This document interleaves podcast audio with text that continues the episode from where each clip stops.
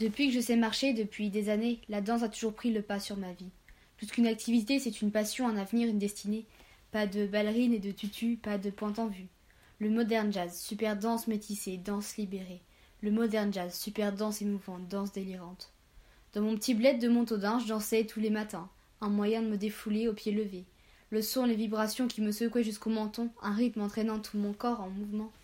Mais un jour tout a basculé. Une jambe fléchie, une chute au ralenti, douleur atroce. Mon genou a lâché. Médecin, hôpital, examen, et puis radio.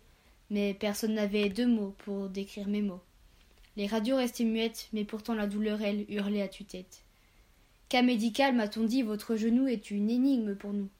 Jusqu'au jour où ça y est, ils avaient trouvé. D'une lettre au milieu du courrier, je découvre ce mot grossier hyperlaxité. Je comprends alors que mon corps est devenu un immense chewing-gum mâchouillé.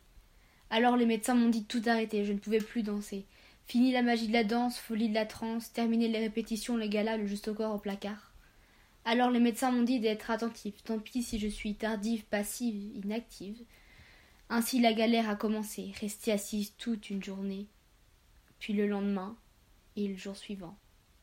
Je me suis retrouvée allongée sur un canapé, immobilisée pour une durée infinie. Il faut comprendre ses limites au plus vite. J'ai mis du temps pour accepter, j'ai mis du temps pour m'adapter, mais à défaut de me dépenser, j'ai développé ma force par la pensée. Parfois, je me disais que ma réaction était exagérée. Je n'étais pas non plus condamnée. Pas de fauteuil, juste des béquilles, pas de jambes coupées, juste un genou qui s'entortille.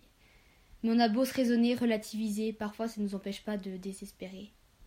Jusqu'au jour où ça y est, tout a changé. Contre le mal, je me suis révoltée. Tous les mercredis chez le kiné pour se remuscler, plier, déplier, plier, déplier, entendre ça toute la journée, c'est quelques mots qui m'ont fait pleurer. Et puis au fil des semaines, quelques progrès, parfois minimes, parfois sublimes. Et pendant les vacances, pas trop le temps pour les copines, parce que j'avais piscine et trampoline.